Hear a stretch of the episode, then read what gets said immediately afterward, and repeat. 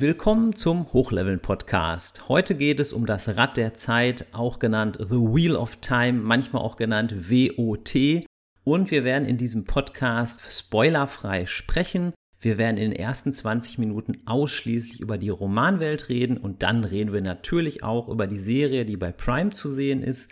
Aber zunächst einmal möchte ich sehr gerne meinen Gast vorstellen, denn ich freue mich riesig, dass ich nicht alleine hier sitze, sondern dass der Matze hier ist, der auch schon als YouTuber mal aktiv war, jetzt quasi, obwohl er gar nicht so alt ist, äh, YouTuber im Ruhestand ist. Und bei YouTube hatte er sich zum Beispiel mit Kerbal Space Program beschäftigt und der Matze ist ein Kumpel von mir, den ich schon über zehn Jahre kenne und daher hallo Matze. Ja, hallo, vielen Dank, dass ich äh, hier sein darf. Hat mich sehr gefreut, dass ich eingeladen wurde. Wir hatten ja vor ein paar Wochen auf einer Gartenparty mehr oder minder über Fantasy und äh, Serien ähm, philosophiert und dann äh, ja, sind wir da auch drauf gekommen, dass wir uns mal zusammensetzen wollen und da bot sich gerade ähm, das Rate Zeit an, worüber wir ja auch gesprochen hatten. Das hatten wir ja quasi als Schnittmenge entdeckt. Ich glaube, wir lesen ja allgemein gerne ähnliche Romane, sei es jetzt Fantasy oder sei es Science Fiction. Fiction. Ja, und heute sprechen wir halt über Das Rad der Zeit, eine Romanreihe von Robert Jordan. Ich würde sagen, das ist klassische High Fantasy, die mich auch oft an Tolkien erinnert. Es geht letztlich um den Kampf gut gegen böse, aber durchaus mit einem gewissen Twist.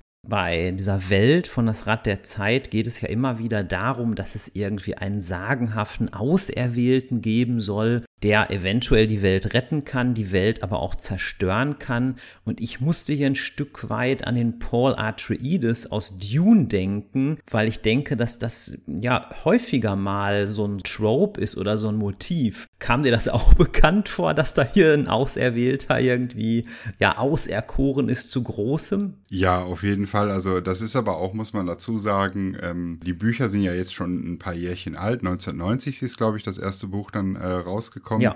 Und es ist so, dass das natürlich zu dem Zeitpunkt auch noch so ein bisschen so die, die, klassische Erzählweise ist, vor allen Dingen auch im Fantasy oder auch im Science-Fiction-Bereich. Es geht da immer meistens um einen Auserwählten, was aber auch nicht verkehrt ist, weil äh, ja, man ist da schon so ein bisschen äh, äh gewohnt und wenn es dann halt noch ein paar Spins gibt, ähm, ich sag mal, dass ähm, das, das, das äh, schnelle Ableben von Hauptcharakteren, das hat ja dann George R. R. Martin erst so ein bisschen erfunden. es gibt Auf sich, jeden Fall. Es gibt äh, zumindest das Ganze populär gemacht gemacht. Ja, ich denke, ähm, ja, das, ähm, das ist da das klassische Gut gegen Böse. Da mögen ja viele dann vielleicht sagen, ach ja, das äh, kennt man doch schon. Aber ich finde auch, das Besondere ist, dass es eine sehr, sehr glaubwürdige, äh, schöne Welt ist. Ich habe äh, auch viel schon in meinem Leben gelesen und ich muss sagen, für mich ist auch immer so das Wichtigste, äh, damit ich mich da so reinfinden kann, ist die Glaubwürdigkeit. Sei es jetzt Science-Fiction-Romane oder sei, äh, seines Fantasy-Romane. Und da fand ich immer, wenn, äh, wenn so das Setting auch stimmt, also die, die, die, die Welt, die drumherum gebaut ist, glaubwürdig ist, kann ich mich super damit auseinandersetzen und dann äh, tauche ich da auch ganz ein. Für mich sind gute Beispiele von guten Welten halt genanntes Game of Thrones, ähm, aber auch die Elder Scrolls-Reihe, die man ja von den Videospielen kennt, die ich äh, gut finde. Und natürlich, wer hat's erfunden? Herr Tolkien mit Herr der Ringe. Äh, der hat ja fantastische Welten gebaut und auch äh, durch das Silmarillion und die ganzen Zusatzbücher unglaublich viel Hintergrund reingepackt, was ich dann unglaublich gerne auch immer äh, wieder studiere, förmlich, um dann wirklich mal dieses ganze Komplettwerk zu erfassen. Da hat ja fast der Robert Jordan sogar fast noch eine Schippe draufgelegt. Also ich hatte für die Folge auch mal so ein bisschen recherchiert und habe tatsächlich gefunden, dass wenn man die gesamte Reihe liest von Das Rad der Zeit, sind das über 11.000 Seiten und das ist ja schon doch äh, ziemlich monumental. Was vielleicht noch ganz interessant ist, deswegen wollte ich es auch mal ganz kurz erwähnen, der Robert Jordan hieß in Wahrheit tatsächlich eigentlich James Rickney, aber weil ja Fantasy gerade damals immer auch so ein bisschen war, so ach naja, Fantasy, deswegen hat das halt unter einem Pseudonym geschrieben. Was auch noch vielleicht ganz interessant ist, er hat das ja 1990 angefangen, ist dann leider erkrankt, hatte eine seltene Blutkrankheit und konnte das sein, sein Gesamtwerk, sage ich mal, nicht zu Ende führen. Ähm, eher nur so in Anführungsstrichen nur, kann man gar nicht sagen, 70 Prozent so von dem Werk. Und dann hat das der Brandon Sanderson, der ja auch ein bekannter äh, Fantasy-Autor ist, unter der Regie von der Frau von dem Robert Jordan weitergeführt, was ja auch eigentlich, finde ich, ein ganz interessanter Background ist für so ein Werk. Ja, da muss ich sagen, da bin ich auch ganz froh, dass die Romanreihe abgeschlossen wurde, äh, auch wenn es jetzt Brandon Sanderson ist. Ich muss gestehen, ich habe jetzt auch noch nicht alle 37 äh, Romane gelesen. Ähm, ja, du lachst, aber mein Plan war tatsächlich, als äh, Wheel of Time bei Amazon angekündigt wurde, ich gesagt, ach, das wollte ich schon immer mal, das stand so ein bisschen auf meiner Liste, aber habe mir immer gedacht, puh, da brauchst du echt viel Zeit für und äh, hat mich immer so ein bisschen abgeschreckt, ne? weil wenn ich irgendwas anfange, dann möchte ich ähm, äh, das auch weitermachen. Ich lese aber parallel halt auch andere Bücher noch. Ähm, aktuell beschäftige ich mich zum Beispiel mit Rittertum und lese hier die Artus-Sage. Das ist auch so ein 1200 Seiten Wälzer. Ähm, ja, das, das kann man aber nicht am Stück lesen, da wirst du irgendwann irre. aber das ist, ähm, äh, da lese ich dann immer so einzelne Kapitel oder einzelne, das ist auch unterteilt, das sind mehrere Bücher, die der Sir Thomas Mallory damals geschrieben hat. Das ist also auch in, in, in, in relativ alter Sprache verfasst. Und äh, ja, deswegen hat mich das immer so ein bisschen abgeschreckt. Und jetzt war das dann so gut, jetzt ähm, äh, hatte Amazon äh, das halt angekündigt. Da habe ich gesagt, weißt du, was du machst? Du äh, nimmst dir jetzt mal die Bücher vor und ich wollte eigentlich erst alle Bücher lesen und dann in, in die Serie einsteigen, weil dann bis dahin wären auch noch zwei, drei, vier, fünf Staffeln raus gewesen und Bestimmt, man hätte die mindestens. wahrscheinlich in einem Schwung äh, äh, lesen können. Jetzt hatten wir beide uns da aber drüber unterhalten. Dann dachte ich, ach komm, dann guckst du dir die Serie jetzt auch an. Also ich kann sagen, ich bin jetzt aktuell bei Buch drei auch nach, den, ähm, nach diesem Pipa Verlag. Also es waren ja in Deutschland, äh, gibt es ja zwei Veröffentlichungen, einmal diese 37 Bände und dann wurden die jetzt nochmal irgendwie zusammengefasst in etwas dickere Bücher mit kleinerer Schrift. Da gibt es dann jetzt, glaube ich, irgendwie 14. Ne? Genau. Ich habe aber wirklich die alten äh, 37 Bände, weil ich das halt auch über die, über Audible, über diesen Original ähm, äh, Hörbuch höre, weil äh, das ist ein Buch, was ich dann nicht unbedingt äh, in der Hand haben muss. Das kann ich wunderbar auch dann nebenbei immer mal wieder hören. Da würde ich aber sagen, da sind wir eigentlich im Grunde genommen gleich weit. Ich hatte dahingehend vielleicht ein bisschen Vorsprung. Ich habe damals, lange, lange ist es her, in den 90ern das auch schon ein Stück weit gelesen. Ich konnte aber nicht mehr so genau rekonstruieren, wie viele Bände ich damals gelesen habe. Ich glaube drei, vier oder fünf. Ja, und ich habe jetzt im Grunde Grunde auch letztlich so weit wie du gelesen. Also ich habe hier die Bände Das Rad der Zeit, das Original. Da habe ich die ersten drei gelesen, was ja dann quasi sechs Bänden entspricht. Und ich war schon damals eigentlich mit 13 oder 14 völlig fasziniert, auch von diesem Worldbuilding, was irgendwie einfach gigantisch ist. Das ist vielfältig. Das ist auch irgendwie ziemlich tiefgründig. Und da wollte ich dich mal ganz kurz fragen, warst du denn damals auch schon auf die Reihe aufmerksam geworden oder hast du eher dir das jetzt? Nee, ich bin ähm, wann bin ich auf die Reihe aufmerksam geworden? Ich habe vor zwei oder drei Jahren habe ich von Brandon Sanderson ähm, die Sturmlichtchroniken angefangen und mhm. ähm, da bin ich jetzt auch. Das letzte Buch fehlt mir jetzt noch. Da muss ich allerdings sagen, habe ich mich auch bei den letzten Büchern ein bisschen durchgequält, weil der kommt irgendwie nicht mehr auf den Punkt. der ist irgendwie, der, der hat zwar eine Schreibwut, der Kerl, und der veröffentlicht ja ein Buch nach dem anderen. Man kann das kaum glauben, ne? wie schnell der das raushaut. Ja, aber ich muss auch ne? ganz ehrlich sagen, sagen, er, er verschleppt die Geschichten aber auch ganz gerne. Also ich fand jetzt das letzte Buch hat, war echt zäh. Das habe ich jetzt auch ein bisschen erstmal beiseite gelegt. Äh, da werde ich mich dann irgendwann mal ähm, nach dem Rat der Zeit mal wieder dran setzen. Denn bis dahin hat er ja wahrscheinlich auch noch zehn weitere Bücher veröffentlicht. Mindestens. nee, ähm, äh, und da habe ich dann äh, geguckt, was hat Brandon Sanderson eigentlich so gemacht, weil ich fand die Sturmlichtchroniken vor allen Dingen am Anfang sehr, sehr gut. Ähm, mir hat das ja äh, auch sehr gut gefallen, das Setting. Und äh, da bin ich dann halt drüber gestoßen. Irgendwie Rat der Zeit, Rat der Zeit hatte ich schon mal irgendwie gelesen. Hm, dann habe ich das äh, gegoogelt und dann äh, dachte ich, ja, das ist diese, diese riesige äh, epische Fantasy-Reihe. Und äh, ja, da war ich dann halt wieder von der äh, Menge überwältigt und habe das dann auf später verschoben. Aber jetzt habe ich es angefangen und jetzt ziehe ich es auch durch, habe ich gesagt. Das ist ein bisschen wie so ein Ultramarathon laufen. Das, äh, da muss man schon Bock drauf drauf haben, glaube ich. Ja, das denke ich auch. Ich hatte mir im Vorfeld so ein YouTube-Video angeschaut und da sagte der YouTuber auch, das ist ein bisschen wie der Mount Everest der Fantasy-Literatur, weil man muss das ja schon erstmal schaffen. Aber ich habe mir erstmal auch gar nicht wirklich vorgenommen, die, sage ich mal, jetzt alle in einem wegzulesen. Ich habe jetzt eher die Vorstellung, dass man vielleicht dann auch mal Pause macht, vielleicht dann nochmal zwei Bände liest.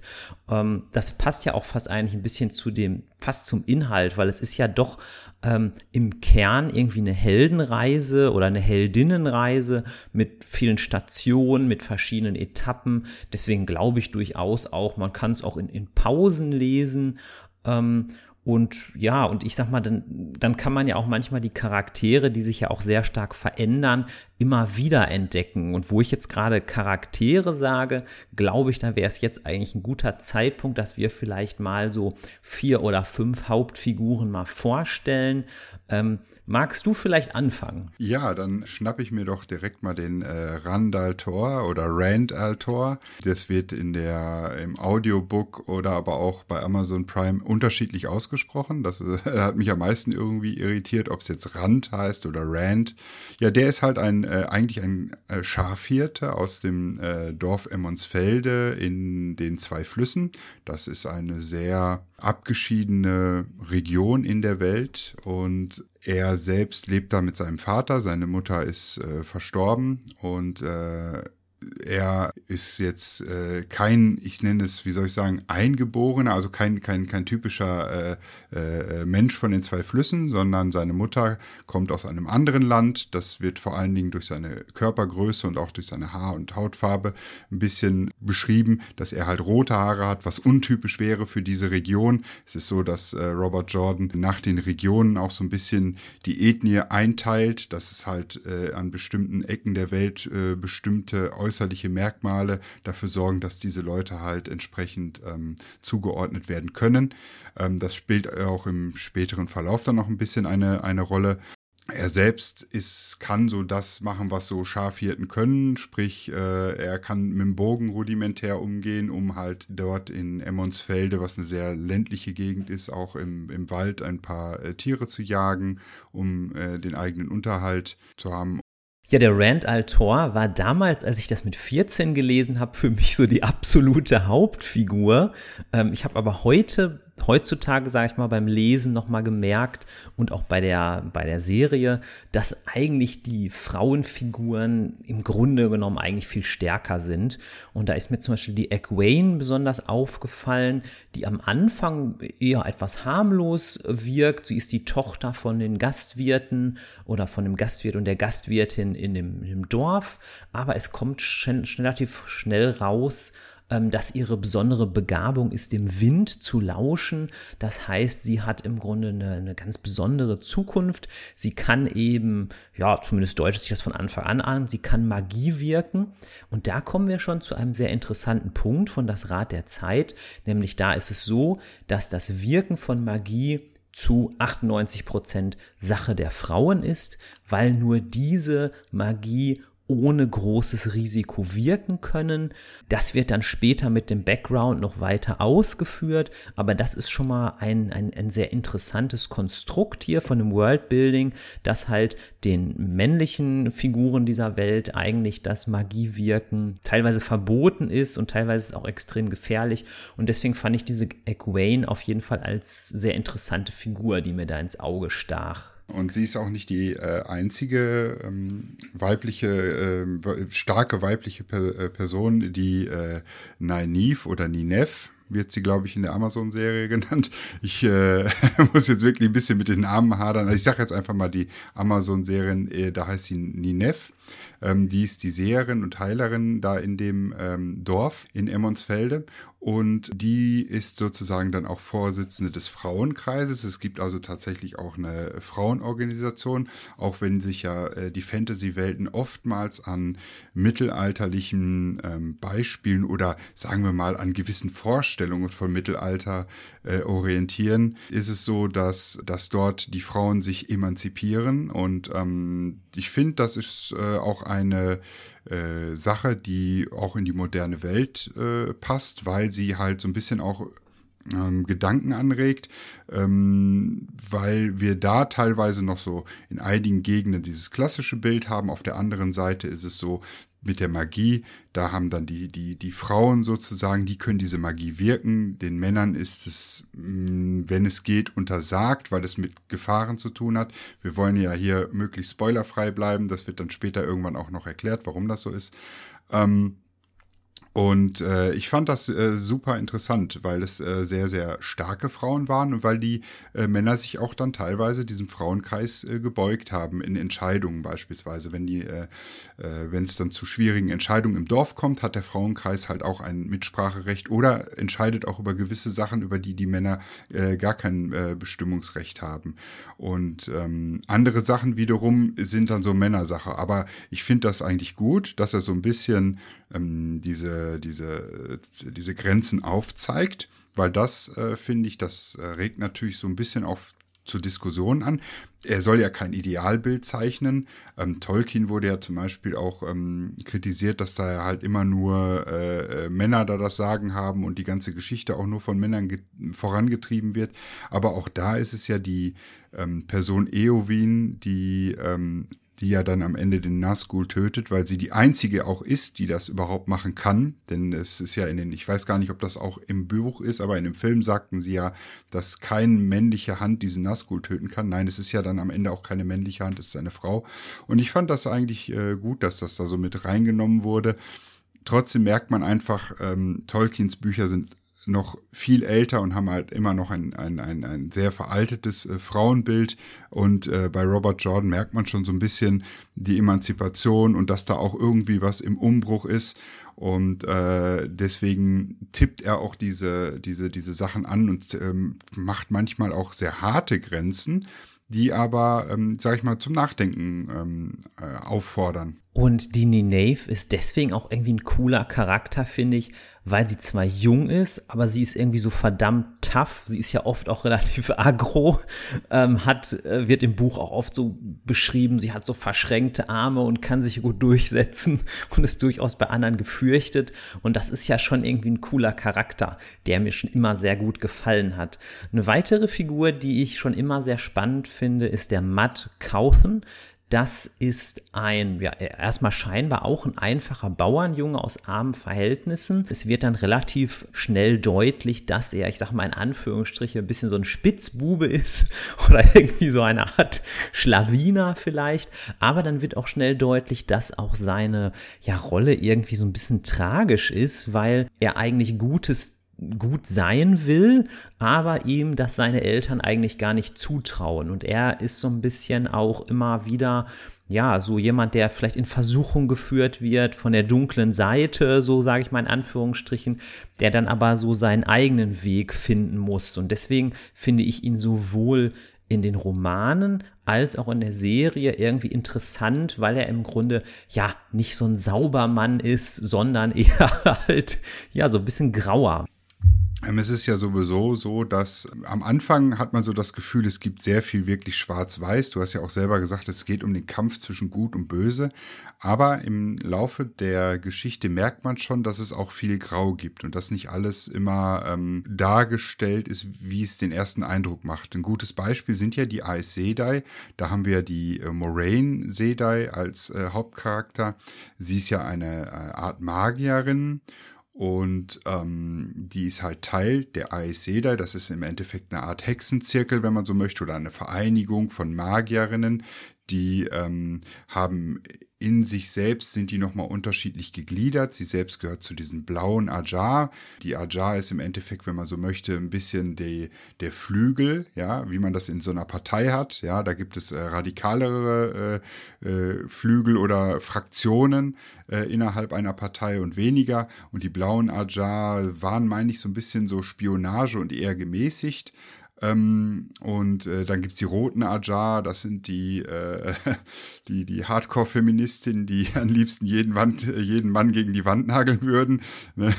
Und ähm, das spielt dann auch später noch eine, äh, eine Rolle, dieses, ähm, dieses Machtgefüge innerhalb äh, des Ganzen. Aber was interessant ist, ist, dass Moraine äh, natürlich als Aes Sedai da plötzlich in ein Dorf kommt, nach Emmonsfelde. Das muss man sich wirklich vorstellen, wie, sage ich mal, im tiefsten Münsterland oder Bayern, so ein, ein kleines Dorf, da passiert eigentlich nicht viel. Auf einmal trabt da eine Magierin an und es ist sowieso, ähm, äh, da wird gerade ein Fest vorbereitet und dann äh, äh, haben die Leute natürlich vor Dingen, die sie nicht kennen, unglaublich viele Vorurteile, ne? weil äh, die kann zaubern, die kann, äh, es gibt da ganz viele äh, Geschichten und das wird dann auch vor allen Dingen in den, in den Romanen, wird dann immer getuschelt, naja, nicht, dass wenn sie mich berührt, mir nachher irgendwie ein Horn wächst oder sowas.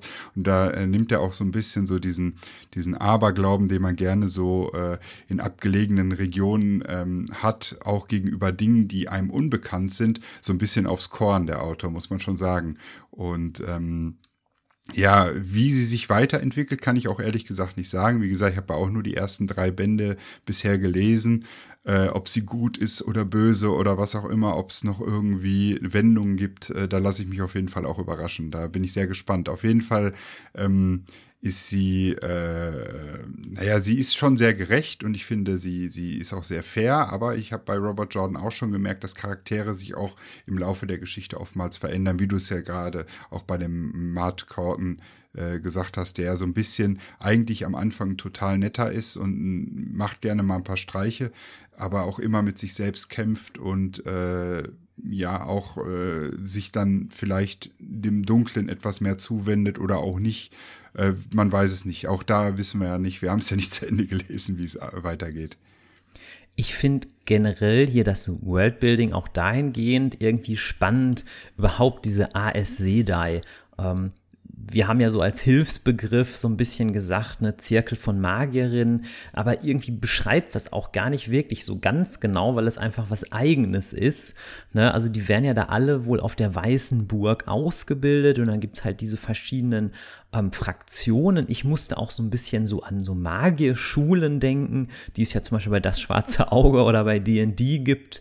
Ähm, also ganz spannend. Und was, glaube ich, noch das Besondere ist, dass die meisten AS Sedai immer einen Behüter haben. Das ist quasi so deren Bodyguard, der aber zugleich mit denen auch so eine magische Verbindung eingeht, äh, was jetzt nicht zwingend heißt, dass das jetzt irgendwie der, der, der Partner ist oder der Ehemann, sondern es ist tatsächlich wirklich ein Bodyguard, der äh, ja ein guter Freund ist, der aber auch quasi wie so ein, wie so ein Band knüpft zu diesen AS Sedai.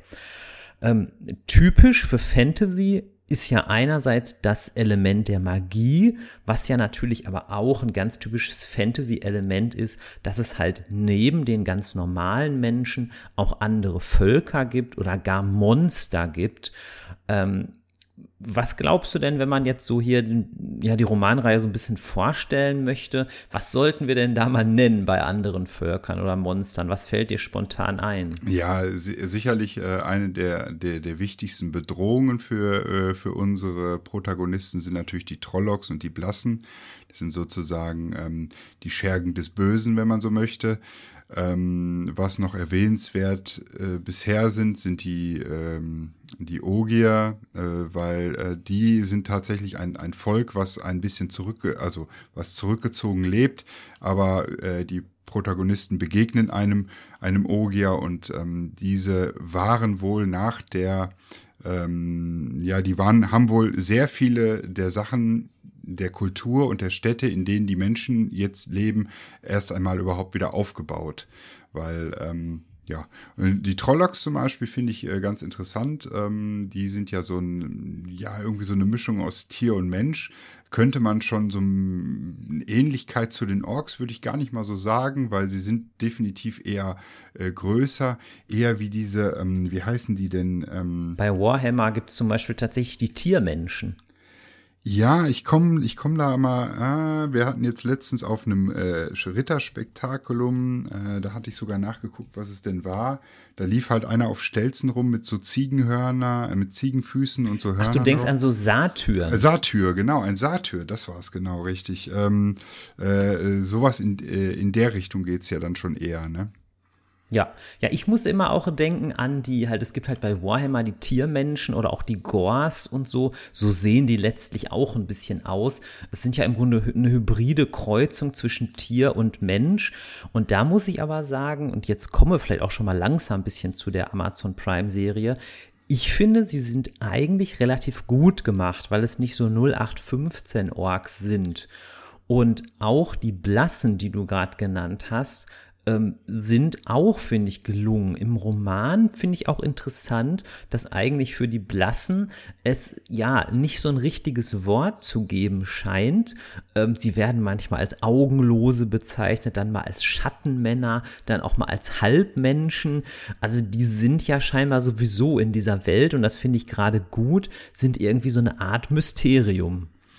Ja, genau. Also ähm, dann können wir jetzt, äh, wenn du das jetzt schon mit der Serie aufmachst, kann ich, das greife ich sofort auf. Äh, dann los. Äh, weil nämlich das war eines der ersten Sachen, die mir total positiv aufgefallen sind, als ich die Serie äh, geschaut habe, ist, sie haben einen ähnlichen Ansatz gewählt, den ich auch gewählt hätte. Ich habe ja erst äh, die drei Romane gelesen, dann habe ich die Serie angeguckt, mir gedacht, ähm, das bietet sich eigentlich an mit diesen Trollocks und dem Blassen, dass man so ein bisschen so eher in die Horrorschiene geht. Ne? Also ja. ähm, äh, Herr der Ringe hat ja so, so ein bisschen, aber ähm, doch, äh, man muss einfach sagen, ähm, dass sie da wirklich die, äh, wenn diese Antagonisten auftauchen, dass es dann eher wie in einem Horrorfilm ist, also wie in einem, äh, ja, wie in so einem richtigen Splatterfilm. Diese Trollocks sind unglaublich schnell, sehen äh, beängstigend aus und, und äh, ja, und die Blassen, äh, da weiß ich nicht, ähm, sie haben sie so dargestellt, wie sie irgendwie in den Romanen beschrieben sind. Ich war da nicht ganz so überzeugt. Ich fand, sie sahen mir ein bisschen zu sehr nach den ähm, äh, Nazgul von Herr der Ringe aus. Ähm, ja. Man hätte da vielleicht irgendwie, ich weiß, er hat sie auch so ähnlich beschrieben mit so Kapuzen umhängen und man sieht das Gesicht kaum und sowas. Ist natürlich so, äh, wenn, wenn natürlich die Vorlage das so beschreibt, aber vielleicht hätte man da irgendwie ähm, was anders machen können, weißt du, dass sie sich ein bisschen abheben von den Nazgul, weil sie sehen den schon sehr ähnlich. Ja, man hätte sie vielleicht, äh, klingt jetzt ein bisschen platt, aber vielleicht auch so ein bisschen haariger oder ein bisschen tierischer machen können, weil es wird ja in den Romanen auch erklärt, dass die Trollocks eigentlich wirklich so zwischen Tier und Mensch stehen und die Blassen haben sich eher ein bisschen wieder jetzt zum Menschen entwickelt. Ähm, insofern hätte wäre das vielleicht eine Möglichkeit gewesen. Ja. Ähm, was ich zu den Ogiern gerne noch sagen würde, also ist jetzt quasi nochmal, also die Ogier sind ja keine Monster, nur nochmal das für, für, die Zuhörenden einfach zu erwähnen. Und bei diesen Ogiern dachte ich schon beim Lesen der Romane einfach nur so, wow, das ist eine mega gute Idee. Denn bei Ogier, finde ich, denkt man an Oger oder bei Warhammer heißt es ja manchmal auch Ogrins. Aber hier sind die Ogier einfach ganz anders. Sie sind gebildet, sie interessieren sich für Wissen, sie, ihnen ist der Frieden auch einfach sehr wichtig, sie lieben Bäume und Renaturierung, sie lieben auch sowas wie Architektur und sind ja eher so ganz sanftmütige Gelehrte. Und da habe ich einfach nur gedacht, wow, äh, Mr. Jordan, das ist eine gute Idee. Ja, ich fand das auch und ich finde vor allen Dingen ähm, äh, lustig, es ist ja auch so ein bisschen ähm, äh, auch etwas, was sich äh, durch das Buch und auch die Serie zieht. Die Ogier werden sehr alt und dementsprechend haben die auch nicht so diese Eile. Und äh, ich fand diesen Witz, der dann irgendwie sich so, äh, so ein bisschen durchzieht, von wegen, ja, die Menschen sind immer so hastig und alles muss immer so schnell gehen und mach doch mal ruhig und so. Und, und ich habe ja Zeit, kein Problem. Ähm, das fand ich schon wirklich äh, lustig. Und ähm, äh, die Art und Weise, äh, wirklich mal so jemand völlig tiefenentspanntes da zu haben, der äh, dem, dem wirklich so die, die Bäume und so am Herzen liegen, das war echt, äh, ist sehr ungewöhnlich für so eine äh, Fantasy-Welt, weil da hat man eigentlich so eher die typischen Stereotypen ähm, erwartet. Ja, und das war, ich finde, das war auch witzig, aber auch passend witzig. Ne? Also ich sag mal, irgendwer ist da auf, auf der Flucht und dann würde jetzt einer sagen, ja, aber guck mal hier, dieser schöne Torbogen, der wurde im Jahr so und so errichtet von dem Baumeister XY. Ne? Und dann äh, die anderen schreien schon so, wir haben doch keine Zeit. Also so ist das, glaube ich, so ein bisschen ja. gedacht. Ja, ja, genau, richtig. Ja, ja. Aber ist ja klar, wenn du, ich, ich weiß nicht, wie alt sie werden, aber er ist ja, glaube ich, ähm, 90 und eigentlich gehen die erst mit 100 irgendwie in die Welt und der, er gilt ja als noch sehr jung und unreif, ähm, wenn du natürlich so viel Zeit hast. Und das ist zum Beispiel etwas, das greifen andere ähm, äh, Fantasy-Welten wenig auf. Also mir fällt nur eine Sache ein, wo das auch mal erwähnt wurde. Und das ist in, in, in Elder Scrolls Online. Äh, da ist irgendwie die Aufnahmezeremonie, um König zu werden, dauert zehn Jahre bei den Hochelfen. also Sauber. Die, die, haben so eine Art Ritual, da müssen die so verschiedene Sachen machen und das dauert irgendwie 3680 Tage oder so. Und klar, die leben natürlich mehrere hundert Jahre, da ist es natürlich egal, wenn man zehn Jahre äh, irgendwelche Aufnahmerituale macht. Aber da ist es ist das Einzige, wo mir das jetzt mal einfällt, wo es wirklich mal ähm, so das auch thematisiert wird, dass diese Völker eigentlich ähm, auch, auch mehr Zeit haben. Wobei Gandalf erwähnt das ja auch in Der Herr der Ringe, der sagt ja dann irgendwann mal irgendwie, zwei Zeitalter bin ich schon auf dieser Welt und jetzt habe ich keine Zeit mehr. Ne, das ist ja auch so, äh, da wird das auch kurz thematisiert. Ja. Ja, die Ends sind es ja da auch. oh ja, ja, stimmt, lassen, die ne? Ends, genau, richtig, ja, richtig. Die sagen, wir müssen jetzt müssen jetzt erstmal konferieren oder so. Schön fand ich auch nochmal bei dem Ogier, also der Hauptogier, der hier vorkommt, der heißt, heißt ja Loyal. Und schön finde ich, dass der Loyal ja überhaupt kein Monster ist, sondern er ist ja eigentlich eher ein Mentor, fast ja fast geht in Richtung so einer Vaterfigur, der ja auch die, die Jungs, ich glaube vor allem den Matt und den Rand, ähm, so unter seine Fittiche nimmt. Und ich glaube, dass dem Robert Jordan so das Motiv, dass es Mentorinnen und Mentoren gibt, dass es irgendwie Vaterfiguren und ich sag mal Mutterfiguren gibt. Ich glaube, das Motiv lag ihm ziemlich am Herzen. Ja, ähm, da muss ich auch äh, sagen, jetzt kommen wir mal zu einem Punkt, den ich halt in der Serie nicht so gut fand, ähm, äh, der in den Büchern besser ist. Ein Mentor, bevor der Ogier auf den Plan tritt, ist nämlich der, der Bade, Tom Maryland. Ja. Und ähm, der äh, begleitet in den Büchern die Gruppe relativ lange und der erklärt diesen äh, jungen Leuten erstmal die Welt. Und ja. äh, das finde ich ganz toll. Äh, in den Büchern hat man dann wirklich schon ähm, eine Vorstellung von dieser Welt und man merkt auch, wie naiv die da ähm, reingestolpert sind äh, in ihr Abenteuer. Und ähm, der hat leider in der Serie nur einen recht kurzen Auftritt. Der ist ganz gut, aber ähm, was mir gefehlt hat ähm, durch diese acht Episoden ist, äh, dass man sich mit den Hauptfiguren von Anfang an irgendwie identifizieren kann. Also man hat in der ersten Episode, die war wirklich gut, die war unterhaltsam, da war auch Action drin und alles. Erstmal ein Opener, ne, damit die Leute Bock drauf haben. So. Und dann hätte ich gesagt, dann geht's halt in der zweiten und dritten Folge, Episode schon wieder gleich in dem Tempo weiter. Und äh, erst so gegen Ende nimmt es dann ein bisschen ähm, ähm, Tempo, äh, Tempo raus und stellt dann, fängt dann an, die, die Hauptfiguren und die vor allen Dingen auch die, ähm, die Konflikte, die innerhalb dieser Gruppe sind, ähm, äh, irgendwie zu thematisieren. Und das fand ich nicht ganz gelungen. Also ich hätte das so gemacht, dass man halt die erste Folge, das war schon super, und in der zweiten hätte man dann vielleicht doch sich ein bisschen Zeit, mehr Zeit nehmen müssen und dann sagen können, okay, wir erklären erstmal ein bisschen was. Weil äh, ich hatte zwar die Romane gelesen, meine Frau beispielsweise nicht. Die hat mich irgendwie so nach der dritten oder vierten Episode angeguckt und sagte, meine Fresse, das ist ja genauso äh, äh, kompliziert wie Game of Thrones. Ich glaube, ich muss auch erstmal die Bücher lesen. Ne? Es hat sich dann aber am Ende, ich habe sie dann nochmal, wo wir dann durch waren, gefragt, ich so, und sind dann auch irgendwie Fragen offen? Die sagt sie, jetzt habe ich das auch alles verstanden. Aber am Anfang war das doch echt irgendwie, das ging so knall auf Fall und so richtig, äh, man, man konnte sich noch nicht so richtig mit den Figuren identifizieren, weil man ja auch kaum was darüber kannte. Das fand ich ein bisschen schade. Da haben sie bei der Serie ein bisschen, ähm, wie soll ich sagen, ja, ein bisschen was liegen gelassen. Hätte man vielleicht zehn Episoden draus gemacht, anstatt nur acht und hätte sich in der zweiten Episode einfach mal Zeit gelassen, noch ein bisschen mehr der Welt zu erklären, hätte das, glaube ich, ein bisschen äh, der ganzen Serie gut getan. Also ich stimme dir voll zu. Also ich würde sagen, die Serie mit ihren acht Episoden, die lohnt sich sehr. Ähm, es sind ja acht Episoden mit jeweils einer Stunde, aber ich stimme dir auch zu, dass man doch etwas zu schnell erzählt hat, etwas zu hastig. Ich glaube, man hatte irgendwie das Ziel, keine Ahnung, wir wollen die ersten tausend Seiten schaffen, sage ich jetzt mal so grob über den Daumen gepeilt. Und ich glaube, das war einfach zu ambitioniert. Also da hätte man einfach, entweder wie du sagst, einfach sagen, so, wir machen jetzt zehn Episoden, oder man hätte einfach, wenn das Budget nicht reicht, einfach sagen sollen, wir nehmen uns doch ein bisschen mehr Zeit für die Charaktere, ähm, statt da so durchzupreschen. Man will wohl, das habe ich zumindest schon rausgefunden, dass mit der zweiten Staffel ähm, die tatsächlich schon gedreht ist, will man das wohl so ein bisschen kompensieren. Ähm, es ist ja eine auch sehr interessante Figur komplett rausgefallen. Also ich fand ja in, den, in dem ersten Roman sehr spannend den Elias, ich glaube, der heißt Elias Macere oder so. Das ist so eine Art, ja, Wolfsflüsterer, äh, der mit den Wölfen so durch die Lande reist und mit den Menschen nicht viel zu tun hat. Und der kommt halt in der ersten Staffel gar nicht vor, aber da habe ich jetzt durch investigative Recherche schon rausgefunden, dass der wohl in der zweiten Staffel einen Platz findet. Ah, okay, das ist interessant.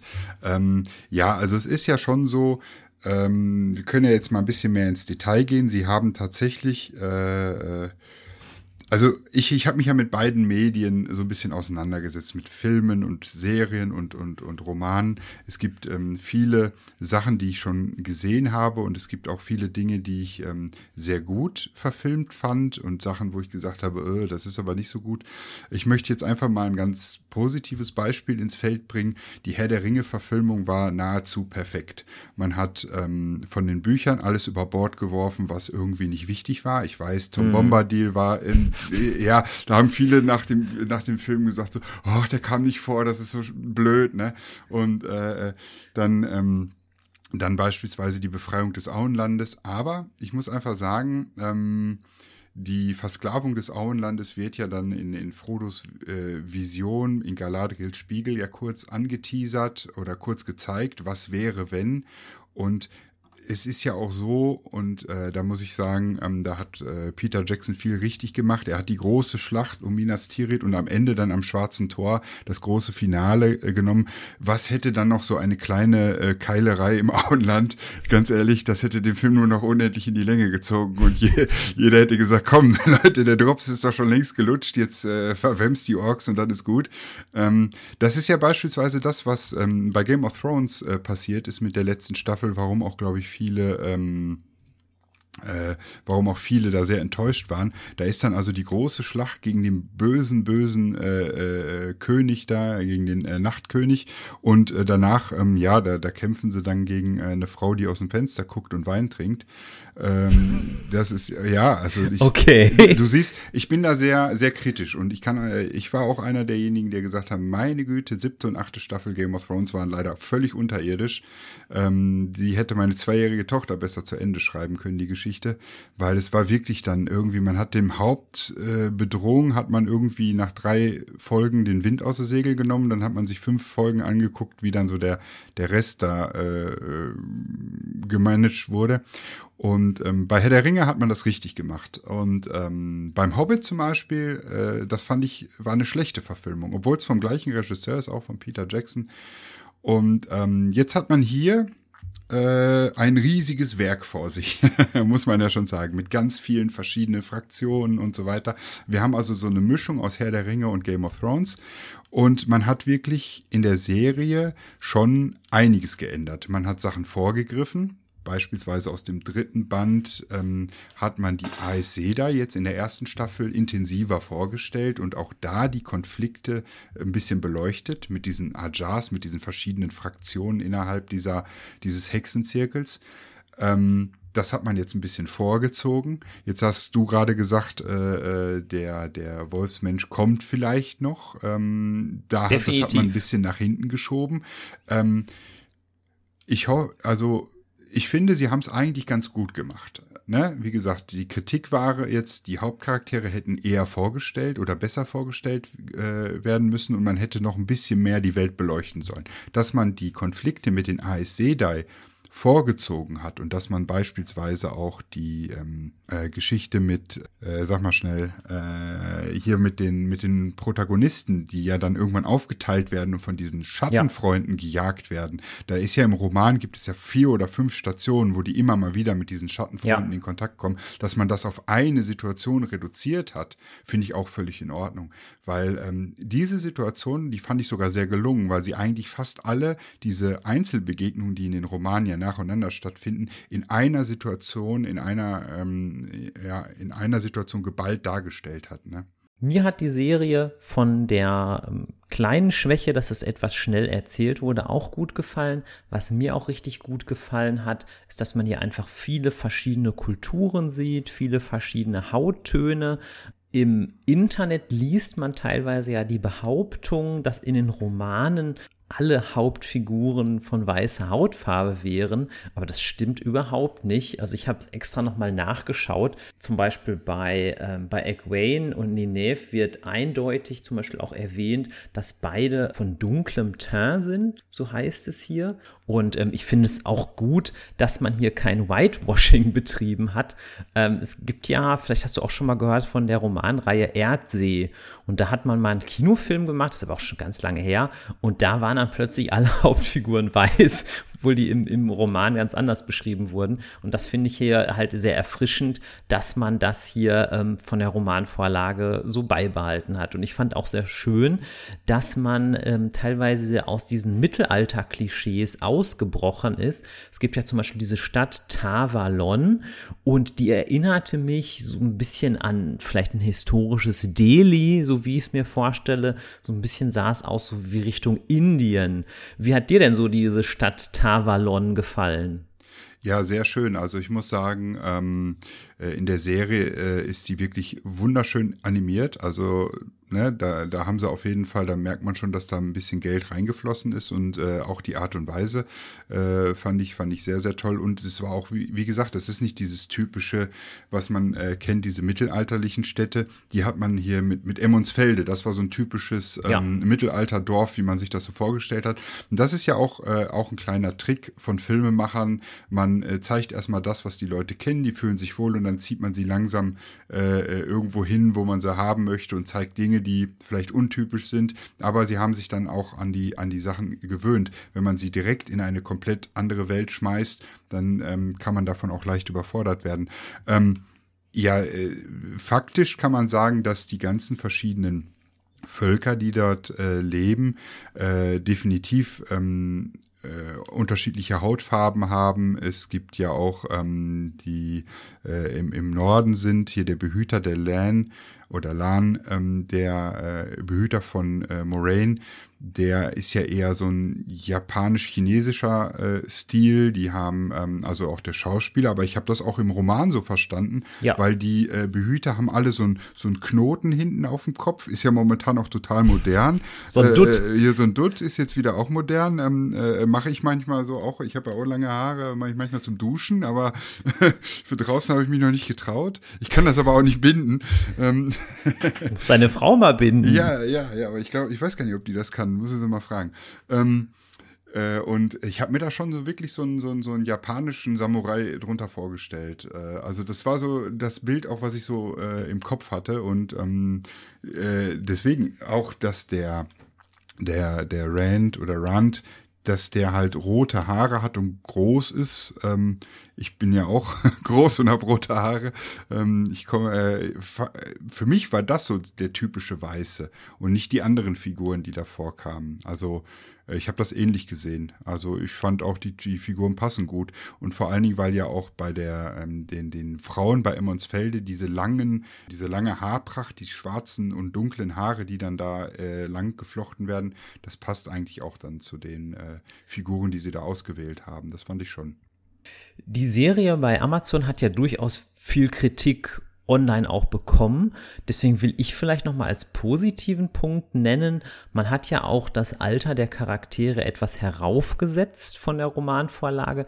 Ich persönlich finde das aber gut. Also ich finde, das gibt gerade der Story von Anfang an etwas mehr Gewicht. Am größten ist ja vielleicht die Veränderung. Es gibt eine Hauptfigur noch, der heißt Perrin und der ist halt in der ähm, Prime-Serie, ist der halt verheiratet, direkt von Anfang an. Ähm, scheint so ungefähr so um die 20 zu sein, würde ich jetzt mal so sagen. Und das finde ich eigentlich schon ganz gut, weil ich glaube, wenn jetzt die Hauptfiguren alle eher so aussehen würden wie 14, dann würde es halt natürlich auch sehr schnell wie so eine Teenie-Serie wirken. Und ähm, ja, das würde dann vielleicht nicht so ganz meinen Geschmack treffen. Jetzt mal Butter bei die Fische. Es wurden ja durchaus aus Herr der Ringe beinahe Szenen kopiert, möchte ich mal sagen.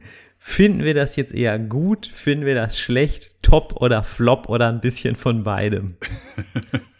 Also ich würde sagen, das ist ein äh, bisschen von beiden. Also ich war ein bisschen äh, entsetzt, muss ich sagen, bei der einen oder anderen Szene.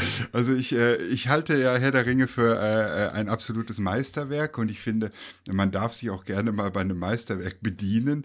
Das war allerdings schon dreist, was sie gemacht haben. Ja. Also das war schon, wie gesagt, die Blassen, okay, die werden leider in den Büchern auch wirklich so beschrieben, wie sie sie dargestellt haben, dass die jetzt Ähnlichkeit haben im Nazgul, gut dass die mit einer Fähre irgendwann fahren. Hm, okay. Das war das nicht die Bockenburger Fähre? Die Bockenburger Fähre war das? Nein, das ist dann wieder Herr der Ringe. Aber äh, äh, sie haben teilweise echt einige Einstellungen eins zu eins kopiert und auch einige Sätze. Jetzt weiß ich nicht, ob sie es mit einem Schmunzeln gemacht haben und gesagt haben, boah, das finde ich cool, das müssen wir mit reinnehmen, dann weiß jeder Herr der Ringe und so. Äh, dann fände ich es ja witzig. Ähm, oder ob sie einfach nur dreist waren oder vielleicht wirklich im Unterbewusstsein dieses äh, mit sich rumgeschleppt haben, weil sie sich vielleicht vorher mit Fantasy beschäftigt haben und gesagt haben, oh, das wäre jetzt cool, wenn du das und das sagst.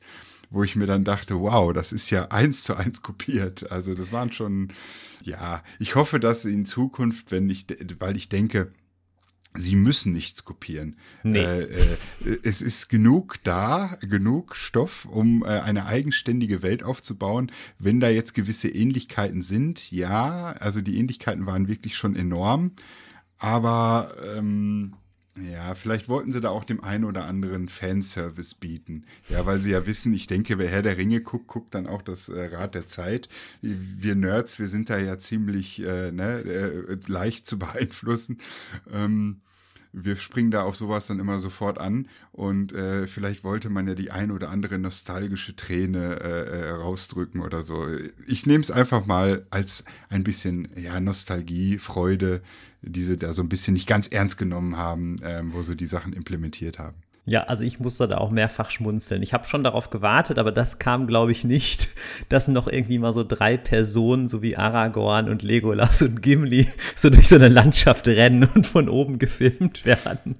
Aber äh ja, aber wer weiß, ähm, vielleicht gibt's irgendwelche Easter Eggs. Also ich meine, ich habe gehört, dass E.T. auch bei Star Wars äh, war und ähm, äh, also es gibt ja manchmal so, so, so Cameo-Auftritte und äh, vielleicht entdecken wir ja noch das eine oder andere. Ne?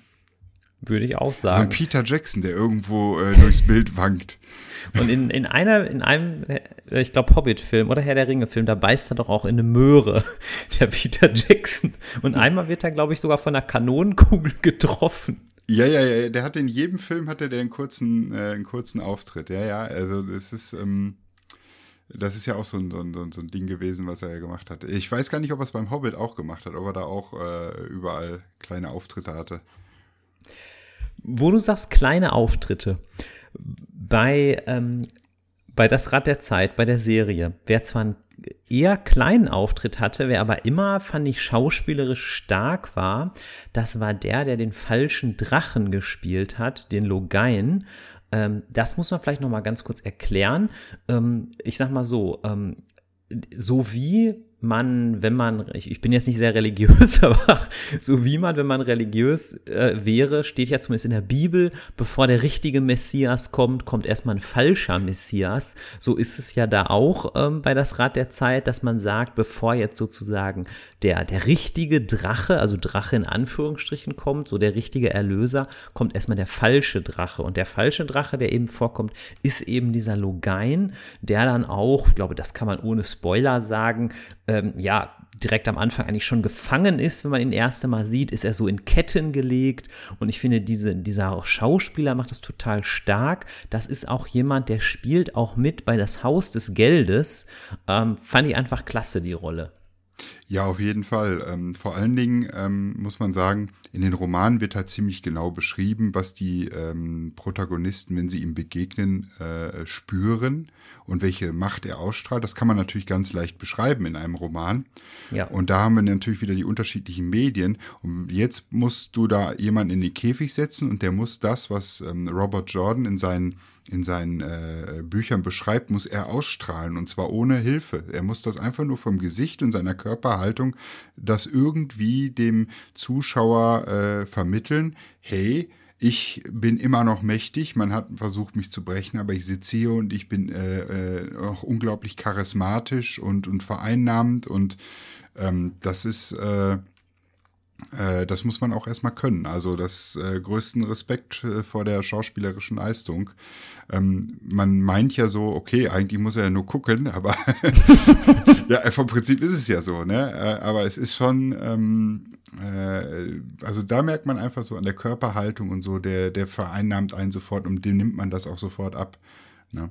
Und ich behaupte auch fast diese Szene, wie der, die, wie der Logain in so einem Käfig sitzt und auf so einer Kutsche oder auf so einem Karren durch so ein Dorf gefahren wird. Diese Szene, die ist ja fast so iconic, die ist ja fast so ikonisch. Und ich glaube sogar, dass vielleicht manche Leute, die das Rad der Zeit gar nicht gelesen haben, vielleicht davon schon mal so ein, so ein Artwork gesehen haben. Was wir vielleicht noch mal kurz erklären können, ist, der ist ja auch im Käfig, weil er Saidin wirken kann, nämlich die männliche Magie.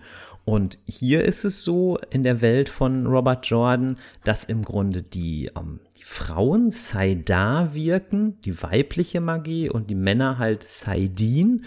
Und manchmal wird auch noch erklärt, dass die Magie mit verschiedenen Elementen arbeitet. Und bei den Frauen ist es eher ähm, ja, Luft und Wasser und bei den Männern, auch wenn es da Ausnahmen gibt, ist es tendenziell eher so Feuer und Fels und so. Und da habe ich so ein bisschen gedacht, ähm, obwohl der Roman ja an bestimmten Stellen oder die Romane an bestimmten Stellen progressiv sind, war das jetzt mir persönlich fast ein bisschen so klischeehaft. Die Männer so der Fels und die Frauen eher so das Wasser. Also das war mir so ein bisschen zu klischeehaft. Wie ging es dir denn da? Ja, ähm, definitiv. Vor allen Dingen, ähm, weil auch äh, man dazu sagen muss, dass die die ähm, die diese Magie halt auch durch ähm, durch die Männer ja verdorben wurde. Das muss ja so, kann ja wohl nicht immer so gewesen sein, wenn ich das richtig verstanden habe. Strafe muss sein. Strafe muss sein, weil die Männer zu viel wollten und das war dann wirklich schon so ein Klischee. Ja. Hm, ja, äh, ich finde es äh, sogar in den Romanen doch drastischer dargestellt als jetzt in der Serie, fand ich. Also in den Romanen ist es dann tatsächlich schon, äh, da hat man wirklich extreme ähm, extreme Meinungen. Also wie gesagt, die roten Ajar beispielsweise, das sind da so Hardcore-Feministinnen. Also das ist ja, das ist schon krass. Also der, der überspitzt das dann wirklich. Und äh, auf der anderen Seite auch äh, äh, gewisse Männer, die dann wirklich nur noch nach Macht streben, die all, dem alles egal ist und so. Und äh, aber ich finde, manchmal bricht er halt aber auch mit diesen typischen Rollenbildern und dann definitiv dann macht es das Ganze halt interessant, weil ähm, es ist ja ähnlich wie mit Moraine, die ja dann in dieses Dorf kommt äh, ganz am Anfang und alle haben ihre Vorurteile und jeder hält sie für eine Hexe und Magerin und wenn man sich mit ihr einlässt, ist man verflucht und dann hat man ein Leben lang Unglück und was weiß ich, was es da für wilde Geschichten gibt und am Ende stellt man fest, da ist doch gar nicht so. Ähm, vielleicht ist das auch äh, eine Überzeichnung, die bewusst gewählt wurde, um dann später irgendwie aufzuzeigen, hey, ähm, äh, vielleicht ist, vielleicht ist auch die äh, weibliche Macht nicht unbedingt unbefleckt mehr oder ähm, vielleicht können die Männer sich auch ein bisschen zusammenreißen und sich nicht von dieser Macht äh, überwältigen lassen und werden dann halt äh, zu irgendwelchen Wahnsinnigen. Ähm, das ist halt äh, so eine Sache, die kommt vielleicht noch auf uns zu. Da müssten wir dann wahrscheinlich erstmal alle Bücher gelesen haben. Ich weiß nicht, wo es hingeht, aber ich könnte mir vorstellen, dass das einfach am Anfang so eine überspitzte Darstellung ist, um später das Ganze dann aufzuweichen, weil das ist auch so ein sowas, was man ganz oft in seinen in den drei Romanen, die ich jetzt gelesen habe, festgestellt hat. Es gibt erstmal ein Bild, das wird aufgebaut und dann wird dieses Bild ähm, so langsam zerlegt und dann stellt man fest, okay, so äh, äh, krass ist es ja dann doch gar nicht oder die sind vielleicht doch gar nicht so, wie man, wie man meint. Und der Roman stößt ja auch immer wieder so Diskussionen an. Also ich hatte ja am Anfang erwähnt, dass die meisten von den AS Sedai immer so einen Behüter haben. Aber es gibt ja eine Ausnahme, diese roten AS Sedai, diese roten Ajar, die verzichten ja darauf, die wollen das ja nicht, die sagen ja, pff, ne, die Männer bringen uns nicht. Aber zum Beispiel die, die grünen Ajar hingegen nehmen dann teilweise ja sogar mehrere Behüter, sogar zwei oder drei. Und das ist ja einfach auch so ein, so ein Diskurs, hast du ja gerade auch sehr gut beschrieben, der da so aufgemacht wird, wo er dann der Lesende selber überlegen kann, naja, wem stimme ich denn jetzt am ehesten zu? Ähm, und ja, und das, das kommt ja auch in der Serie gut raus. Also kann man, finde ich, schon so als Zwischenfazit sagen, schöne Serie, gute Unterhaltung. Besonders finde ich die Egwene und die Nineveh, die werden sehr stark dargestellt. Auch der Logain als Bösebewicht wird gut dargestellt. Ähm, also das wäre jetzt erstmal so mein Zwischenfazit. Ja, würde ich auch so sehen. Also es hat auf jeden Fall noch Potenzial nach oben. Wie gesagt, wir haben ja die äh, Sachen, die wir jetzt nicht so gut fanden, ähm, äh, erwähnt. Was ich aus meiner Sicht übrigens noch erwähnen kann, was ich toll fand, waren ähm, gewisse Kampfszenen. Ähm, haben wir ja noch gar nicht erwähnt. Ich mache ja in meiner Freizeit HEMA. Das ist äh, Historical European Martial Arts. Das ist im Endeffekt ritterlichen Schwertkampf. Ähm, ich mache das hauptsächlich äh, mit Ringen und dem langen Schwert. Also Ringen, Dolch, Ringe, nicht mit Sinne von einem Ring, sondern mit Niederringen und äh, Dolchkampf und äh, das lange Schwert. Und ich muss sagen, die Kampfszenen haben mir teilweise sehr gut gefallen. Ähm, Besonders gut gefällt mir das, jetzt muss ich einen, einen, einen winzig kleinen Spoiler machen. Äh, äh, also alle, die jetzt nicht gespoilert werden müssen, müssen sich jetzt mal schnell die Ohren zuhalten. Aber ich glaube, das ist so winzig, das, das kannst ist, du ruhig das sagen. Ist, das ist so winzig, das kann ich ruhig sagen, dass die, ähm, die äh, Ninef und die Egwene irgendwann von einem Trollock angegriffen werden und dass die äh, äh, Ninef dann wirklich ein Messer nimmt und diesen Trollock abwehrt. Und äh, das ist eine untypische Szene eigentlich, äh, kennt man so von, von ich sage jetzt mal Hollywood oder von den Filmemachern wenig ähm, vor allen Dingen, wie sie reagiert, weil sie sticht mehrfach ganz schnell auf ihn ein. Und das ist eigentlich auch die Art und Weise, wie man mit einem Dolch äh, jemanden angreift, nämlich nicht, man sticht nur einmal und dann fällt der tot um, sondern man sticht halt wirklich ganz oft auf den Gegner ein. Man äh, man, man, und man hat auch eine gute Chance. Auch ähm, eine, eine kleine, zierliche Frau hat gegen so einen riesigen Trollock, der zweieinhalb Meter groß ist, auch eine Chance mit so einem Messer, weil ähm, das ist so etwas, das ich sehr schnell gelernt habe, als ich vor einigen Jahren das erste Mal beim, beim Dolchkampf war. Ähm, Messer und Dolche, die sind so unberechenbar und so schnell. Du kriegst fünf Stiche ab, bevor du überhaupt weißt, was los ist. Ähm, das war wirklich, äh, ich sah danach aus wie ein Marienkäfer. Ich war komplett rot und hatte überall blaue Flecke von diesen ähm, Gummidolchen, mit denen wir üben. Und das war schon ähm, äh, ziemlich beeindruckend. Und äh, das hat mir auch gelehrt, äh, äh, wenn jemand mit Messer auf dich zukommt, ist das Beste, was du machen kannst, ist rennen. Also das ist äh, was anderes ist einfach, äh, wenn man versucht, demjenigen gegenüberzutreten, muss man damit rechnen, vier bis fünf Stiche oder Schnitte abzubekommen, weil man hat keine Chance, dem anderen das Messer so einfach aus der Hand zu nehmen. Und äh, das fand ich sehr, äh, sehr, sehr toll, die Szene. Auch die ähm, die Kampfszenen an sich selber, so viele gab es nicht, wo mit dem Schwert gekämpft wurde. Ein paar gab es. Ähm, weißt du, an welche ich, weißt an welche Szene ich mich erinnere?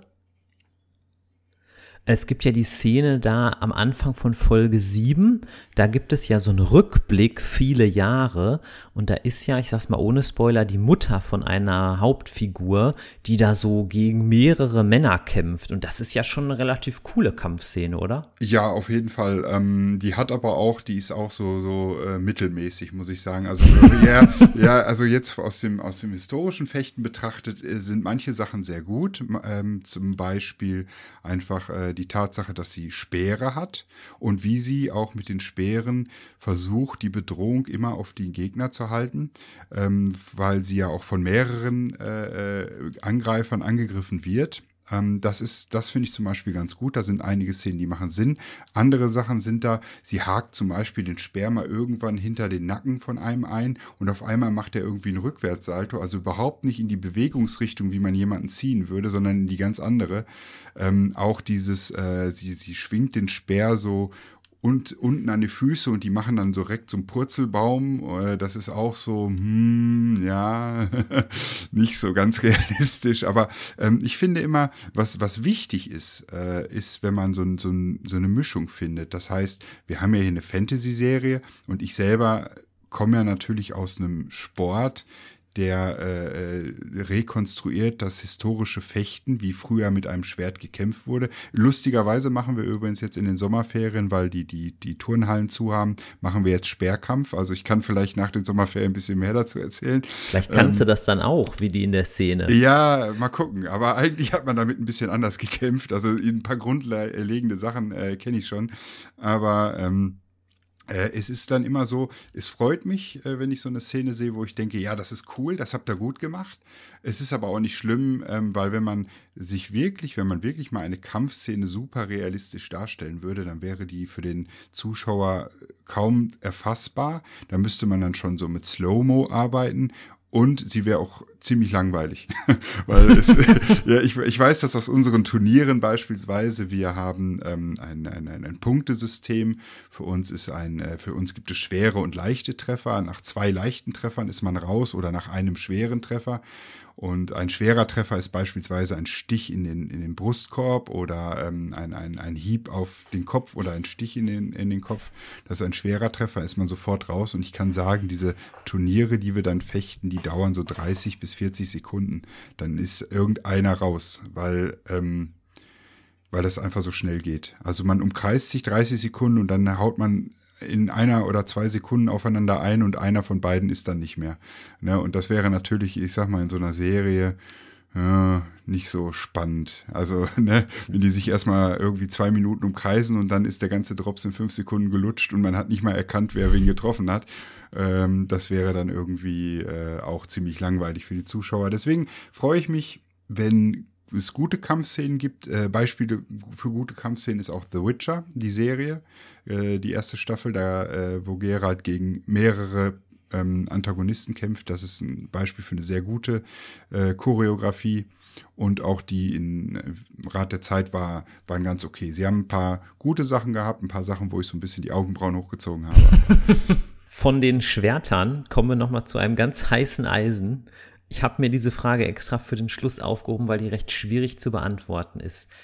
Was ist denn eigentlich konkret das Rad der Zeit? Also ich habe es mir jetzt so vorgestellt, dass sich der Robert Jordan so vorstellt, dass das Leben, die Existenz wie so ein Zyklus verläuft, der dann quasi verläuft, ja, wie ein Rad mit verschiedenen Speichen, wie so ein Spinnrad ähm, und wo es dann verschiedene Zyklen gibt.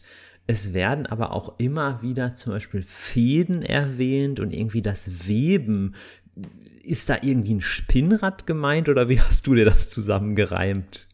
Ja, äh, doch, ich habe mir schon so ein Spinnrad vorgestellt. Also ich äh, habe mir das Rad so ein bisschen als die, die, die treibende Kraft hinter dem Ganzen ähm, äh, vorgestellt, aber auch etwas, was irgendwann immer wieder zum Anfang zurückkehrt. Und ähm, das wird ja auch mehrfach ähm, erwähnt, dass die, äh, dass man irgendwann wiederkommt, dass man wiedergeboren wird. Ja, dass äh, wenn, äh, wenn man stirbt, dass es nicht endgültig ist, dass das Rad sich weiterdreht, dass aber auch ähm, die ganzen Schicksale äh, miteinander verwoben werden und dass man aber auch, ähm, da, das erinnert mich ein bisschen an die ähm, germanische Mythologie, wo es ja auch die, äh, die drei Nornen gibt, die den Lebensfaden spinnen.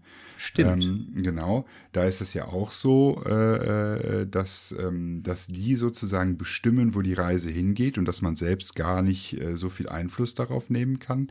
Und ich stelle mir das ähm, da so ähnlich vor. Also ich glaube, dass er sich da auch so ein bisschen hat inspirieren lassen, dass, ähm, dass äh, ja dieses Rad, dieses Spinnrad entscheidet, wann, wo welcher Faden vielleicht hingeht, aber ähm, äh, man so selbst äh, versuchen muss, aus der Situation das Beste zu machen. So wie dann am Ende im Teppich äh, sich dann irgendwann ein Gesamtbild ergibt. Das hoffe ich auch, dass ich das nach den 37 Romanen dann auch habe.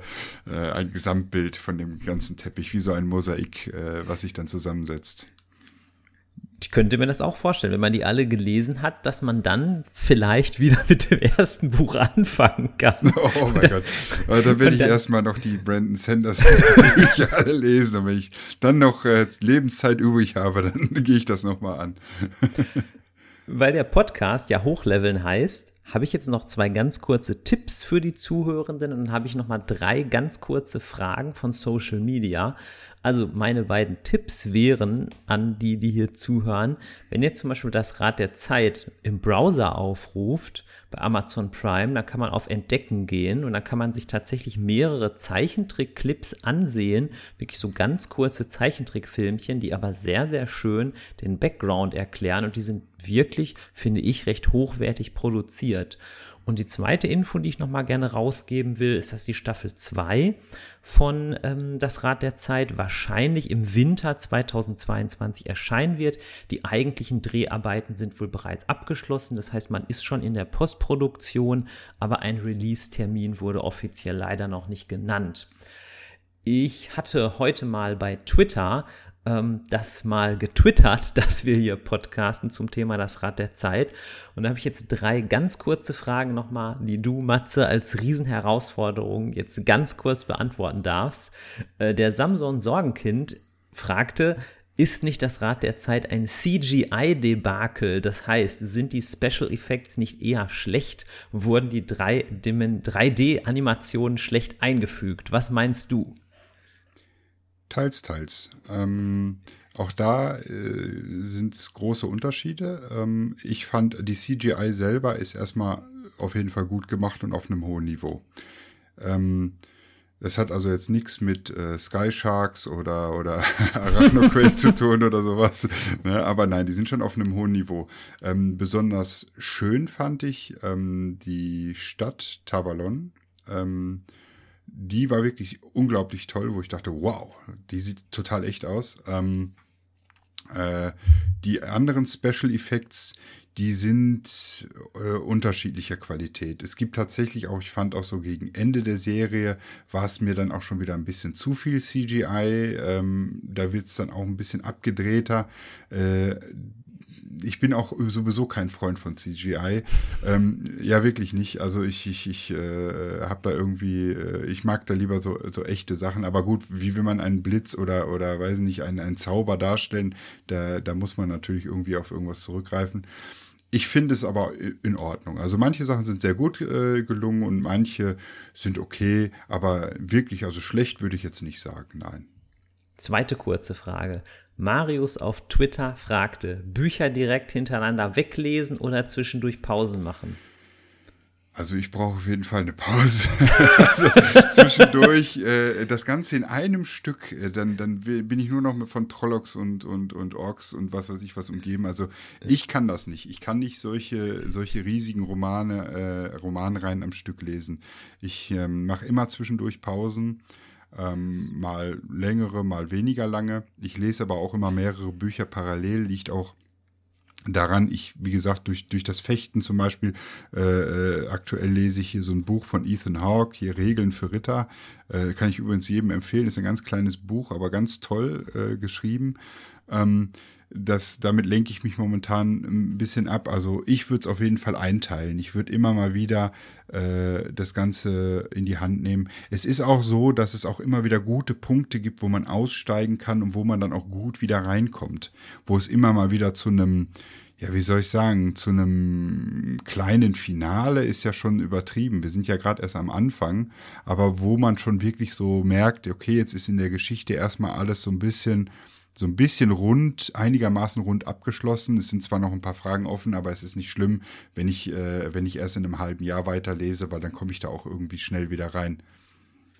Letzte kurze Frage von Daniel von Twitter.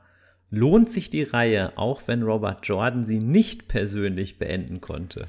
Ja, das, lieber Daniel, das werde ich dir erzählen. In, in, ich weiß es noch nicht. Es wird noch lange dauern. Also, wenn ich so in der Geschwindigkeit weitermache, ich würde mal schätzen, Jetzt habe ich ein halbes Jahr für drei Bücher. Ja, also in ein paar Jahren kann ich das beantworten.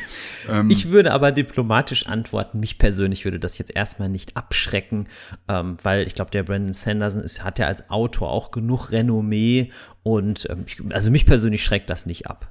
Und äh, was man auch sagen muss, dass ja wohl Notizen vorhanden waren, wie es zu Ende gehen sollte und dass er mit Hilfe der Frau das Ganze dann nur noch zu äh, äh, verschriftlicht hat. Also wenn ich das richtig verstanden habe, ich habe dann auch selber mal nachgeguckt, hat er wirklich die Notizen dann nur noch genommen und seine Frau wusste wohl auch schon, wo es hingehen soll. Und dann hat er das einfach nur noch zu Ende geschrieben. Ähm, also er hat ja das, äh, das Ende nicht selbst dann erfunden, äh, glaube ich zumindest. Man weiß es natürlich nicht, aber das ist das, was ich äh, selbst auch gelesen habe, weil auch das hat, die Frage hatte mich damals nämlich auch interessiert, bevor ich es anfange, ist es denn gut zu Ende geschrieben? Aber ich weiß, Brandon Sanderson, der kann gut schreiben. Der kommt zwar mit seinen eigenen äh, Geschichten manchmal nicht aus dem Quark, aber die hat er ja jetzt zu Ende geschrieben. Dementsprechend gehe ich davon aus, dass sich das äh, schon lohnt. Ja, der Brandon Sanderson ist ja so ein Vielschreiber. Ich lese ja auch manchmal sehr gerne John Sinclair. Ich weiß nicht, ob du das kennst. Das sind ja so, so kleine kleinen, Hefte. Ja, ja, die kleinen Romane. Der Geisterjäger John Sinclair. Fantastisch. Genau, und da ist ja tatsächlich es so, dass der Hauptautor, ich glaube, der heißt Helmut Rellergert, dass der tatsächlich jetzt langsam aufhört, sich zurückzieht und das machen andere für ihn weiter. Aber ich glaube, die können so gut diesen Stil nachmachen, dass es kaum auffällt. Ähm, ja, das nochmal so als kleine Anekdote am Schluss. Ja, dann denke ich mal, haben wir das Thema ähm, ja, hoffentlich ganz gut besprochen. Falls ihr uns Feedback geben wollt, gerne äh, an mich über Twitter. Da findet ihr mich unter Mo Böger. Alternativ könnt ihr auch auf meine Website hochleveln.de gehen. Da ist es auch möglich, äh, mir Feedback zu geben oder mir eine Mail zu schicken. Ja, ich danke vor allem dir, lieber Matze. Vielen, vielen Dank für dieses schöne Gespräch. Wenn wir das zeitlich hinkriegen, sollten wir das auf jeden Fall im Jahr 2022 nochmal wiederholen. Ja, vielen, vielen Dank für deinen Besuch. Ja, vielen Dank, dass ich da sein äh, durfte. Es hat auch äh, mir super viel Spaß gemacht und ich komme auch gerne wieder. Also spätestens zur zweiten Staffel müssen wir uns auf jeden Fall nochmal zusammensetzen und ähm, vielleicht gibt's ja auch die eine oder andere Serie, über die man mal äh, philosophieren äh, kann. Und äh, ja, da wäre ich gerne mal wieder hier. Hat Spaß gemacht, danke. Am Schluss sagen wir oder sage ich nochmal auf Wiedersehen, bis zum nächsten Mal. Tschüss. Ciao.